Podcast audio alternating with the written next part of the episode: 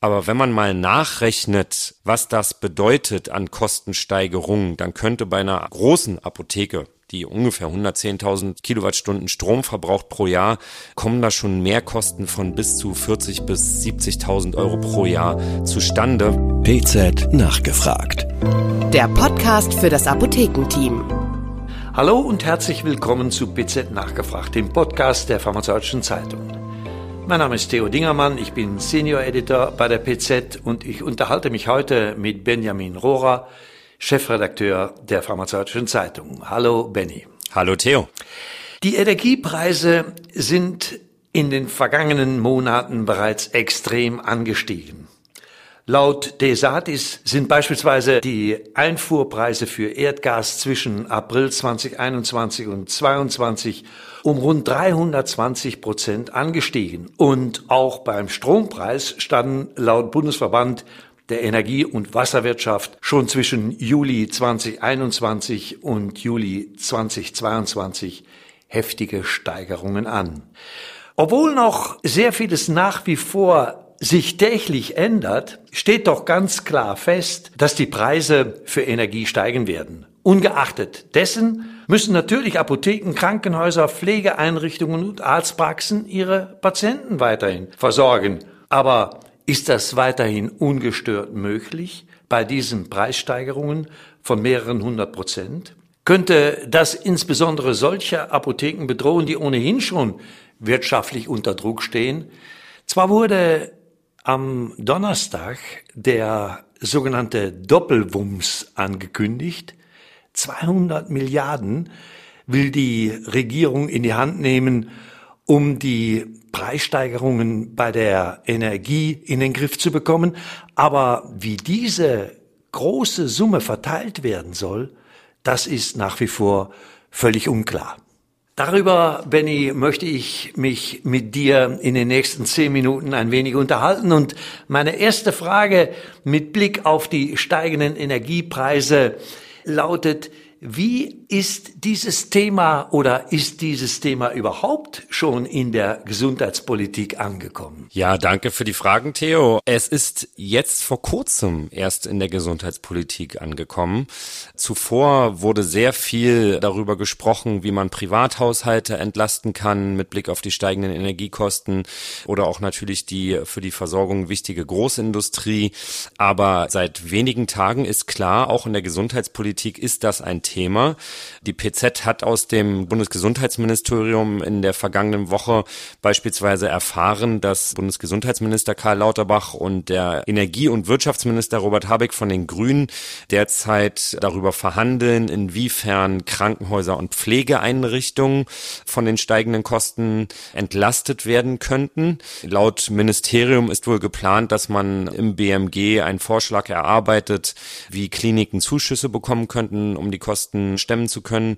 Und für die Pflegeeinrichtungen gibt es sogar schon einen Verordnungsentwurf oder besser gesagt ein Änderungspaket für ein Klima- oder ein Energiegesetz, in dem vorgesehen ist, dass die Pflegeeinrichtungen mit den Pflegekassen sozusagen zu ihren regulären Vergütungen nochmal Zuschüsse vereinbaren dürfen. Und jetzt stellt sich natürlich die Frage, inwiefern der ambulante Sektor auch noch da ins Spiel kommt, weil die steigenden Strom- und Gaspreise müssen natürlich nicht nur stationäre Einrichtungen bezahlen in den nächsten Monaten und Jahren höchstwahrscheinlich, sondern auch ambulante Einrichtungen, wie unter anderem Apotheken und Arztpraxen.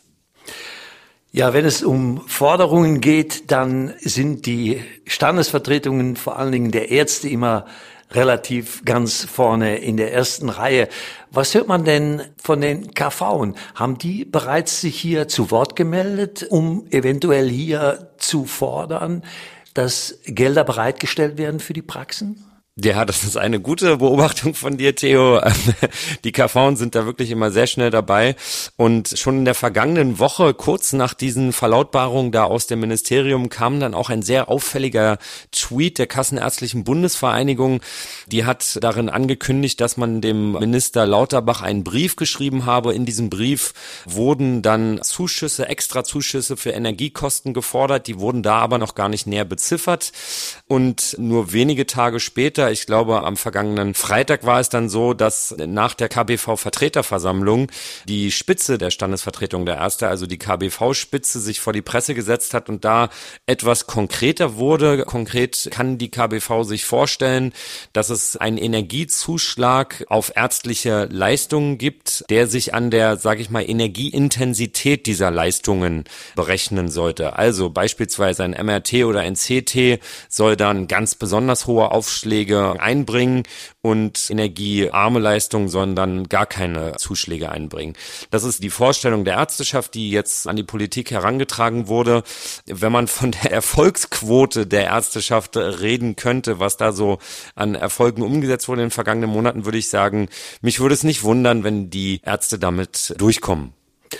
Das klingt aber trotzdem nach ziemlich viel Aufwand, bürokratischem Aufwand. Wenn gewissermaßen hier individuelle Leistungen mit in die Berechnungen eingehen, hört man denn da schon was seitens des Ministeriums? Nein, also wir haben nachgefragt im Ministerium, wie es da aussieht hinsichtlich der Vergütung oder der, der Zuschüsse ambulanter Leistungen. Da kam erstmal nicht zurück. Herr Lauterbach persönlich hat weiterhin im Bundestag auch öffentlich letzte Woche nochmal darauf hingewiesen, dass man derzeit an Entlastung für Kliniken und Pflegeeinrichtungen arbeite und da im Gespräch mit Herrn Habeck stehe. Aber der gesamte ambulante Sektor ist zumindest öffentlich vom BMG nicht thematisiert worden.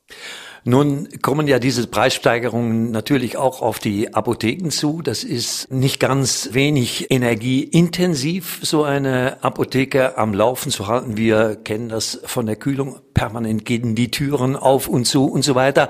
Hat sich da auch schon seitens der Apothekerschaft, haben sich da schon Stimmen erhoben, dass hier eventuell auch gestützt werden muss? Ja, also man hört aus der Apothekerschaft, dass es da definitiv Bewegung gibt. Wir haben beispielsweise gesprochen mit dem Vorsitzenden des Hessischen Apothekerverbandes, Herrn Seifert, und der hat ganz klare Forderungen an die Politik aufgestellt und gesagt, dass die Politik die Aufgabe hat, die Arzneimittelversorgung in der Bevölkerung sicherzustellen, weil die Politik natürlich die Verantwortung für die Daseinsvorsorge in Deutschland trägt.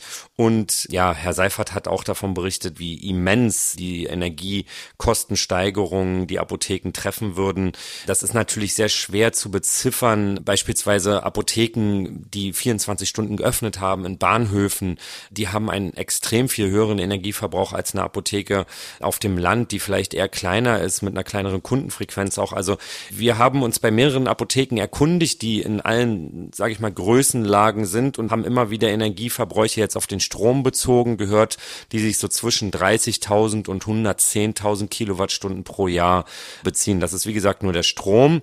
Aber wenn man mal nachrechnet, was das bedeutet an Kostensteigerungen, dann könnte bei einer großen Apotheke die ungefähr 110.000 Kilowattstunden Strom verbraucht pro Jahr, kommen da schon Mehrkosten von bis zu 40 bis 70.000 Euro pro Jahr zustande, wenn man davon ausgeht, dass Neuverträge derzeit, also Stromneuverträge derzeit so zwischen 50 und 70 Cent pro Kilowattstunde abgeschlossen werden. Das ist der absolute Wahnsinn. Das sind mehrere hundert Prozent Kostensteigerungen, die sicherlich extrem gefährlich sind für viele Apotheken. Ja, nun ist das ja nur, was wir jetzt hier gerade besprechen, das Ablesen von irgendwelchen Zählern, die eigentlich gar nicht schneller laufen, aber wo natürlich die Einheiten teurer werden. Nun befindet sich ja die Apotheke, wie viele andere Geschäfte im Übrigen auch, am Ende der Leistungskette, möchte ich mal sagen.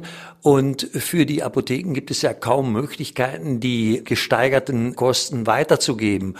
Und es sind ja nicht nur die Energiepreise, Preise, die direkt in der Apotheke anfallen, sondern ich habe zumindest gehört, dass auch Großhandlungen und so weiter, Firmen, Lieferanten, was auch immer, ihre Kostensteigerungen durchaus auch dann an die Apotheken zusätzlich noch weitergeben, so dass man das ja eigentlich auch dazu zählen müsste.